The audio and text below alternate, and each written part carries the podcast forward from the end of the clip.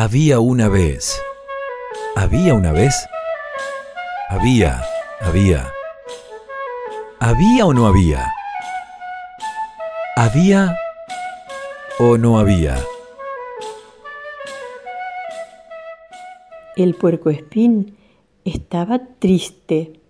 Sí, el puercoespín estaba triste. ¿Qué le pasaba? Él era un puercoespín como todos los de su especie, de cabeza pequeña, patas cortas, su cuerpo mediano y rechoncho, cubierto de pelos duros, muy duros. Pero resulta que a este puercoespín los pelos que cubrían su cuerpo le crecían muy, muy duros, durísimos, rígidos como escarbadientes y muy afilados, tan afilados que parecían espinas o agujas. Eso no le molestaba porque esas púas le servían como defensa ante sus enemigos, pero al mismo tiempo lo ponía triste, porque su cuerpo pinchaba tanto que nadie quería tocarlo ni acercarse. Y a él no le gustaba andar solo, quería tener amigos. Los pájaros volaban alto, no lo rozaban con sus alas para no pincharse. Ninguna hormiga se trepaba hasta su oreja para contarle lindas historias. Las mariposas tampoco. Y los piojos ni hablar no se metían con esos pelos ni aunque estuvieran muertos de hambre. Él quería tener amigos. Un día se fue al pueblo, recorrió las calles, la plaza y de pronto vio un cartel que decía peluquería. Se acercó, entró y le dijo al peluquero, ¿me corta cortito? ¿Cómo no? respondió el peluquero. Lo sentó, tomó su tijera, pero apenas quiso cortar la primera púa, la tijera se descuajeringó, se rompió toda. Él, afligido, pensó, ¿y ahora? ¿A dónde voy? ¿Qué hago? Así, apenado, caminó por aquí, por allá, hasta que algo le llamó la atención. Un lugar con muchas plantas, árboles, flores y un señor que regaba con una lluvia muy finita y que parecía a veces hablarle a las plantas.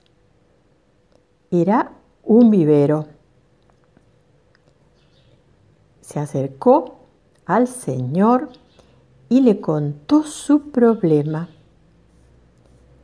El Señor lo escuchó atentamente y pensó, pensó y dijo, tengo una idea, ¿me permite? Sí, respondió el puerco espín. Entonces el Señor lo colocó sobre una mesa de trabajo tomó de una bolsa puñados de tierra y los fue echando sobre el lomo entre las espinas.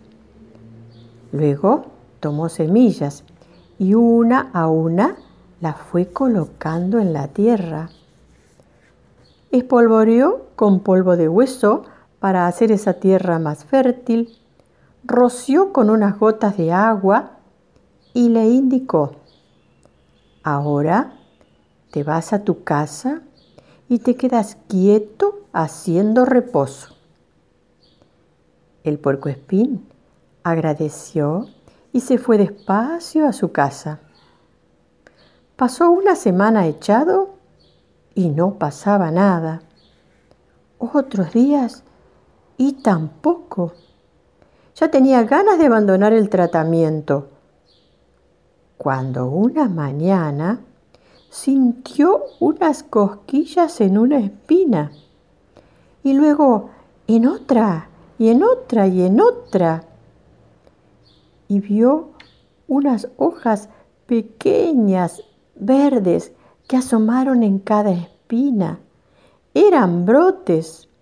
Y aparecieron también unas flores muy pequeñitas apenas abiertas.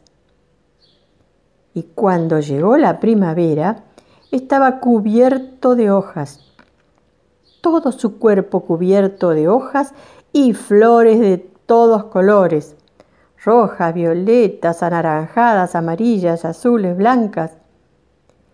Y tan colorido era que parecía un cantero. Las abejas se peleaban por el centro de las flores para sacar su néctar, las mariposas por sus pétalos, los pájaros revoloteaban alrededor y las personas querían llevárselo a su casa. El puercoespín pasó unos días maravillosos y aunque en el otoño se secaron sus hojas y sus flores, ya nunca volvió a ser el mismo de antes. Ahora, todos los años, cuando se va terminando el invierno, siente un cosquillío que le recorre las púas y entonces su ánimo se prepara para disfrutar a sus amigos y a la primavera esa primavera que lleva con él. Un amigo le hizo una poesía que dice, descansa florido sobre un almohadón de rosas, narcisos, jazmines, gladiolo y malbón. Susurran las flores que en este jardín ya cierra los ojos bebé puerco espín y otro día llega como el cuento al fin. Narradora Dora Volpe. Autora Silvia Schuher. Puerco Espín Primavera.